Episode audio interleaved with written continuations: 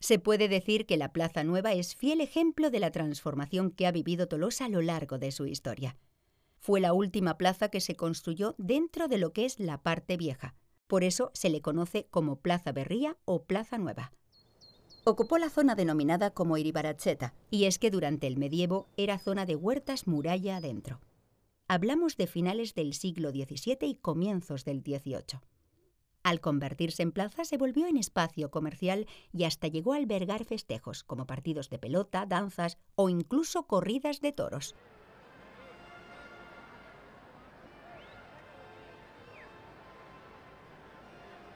Justamente el edificio de la cara norte, el que tiene un reloj en lo más alto, se conocía como Casa Toriles por ser lugar donde se guardaban los toros. Aún así, no es este el edificio original de Toriles, ya que al realizar unas obras para ampliar la plaza en el siglo XIX, la reconstruyeron unos metros más atrás. Al otro lado destaca el edificio de Abastos, que sería la segunda casa consistorial, y después Alhóndiga. Llegó a tener espacio para casi 50 puestos del mercado. Ahora, en cambio, es una guardería infantil.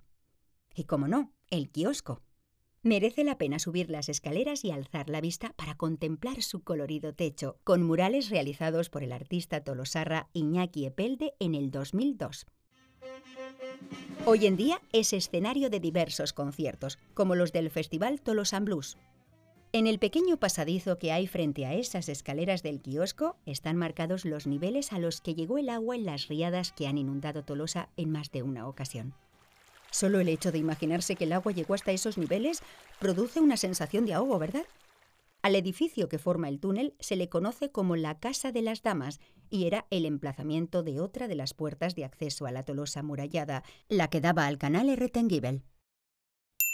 Por ahí saldremos a la calle Rondilla y nos dirigiremos a la Plaza Euskal Herria, siguiendo el sentido del tráfico.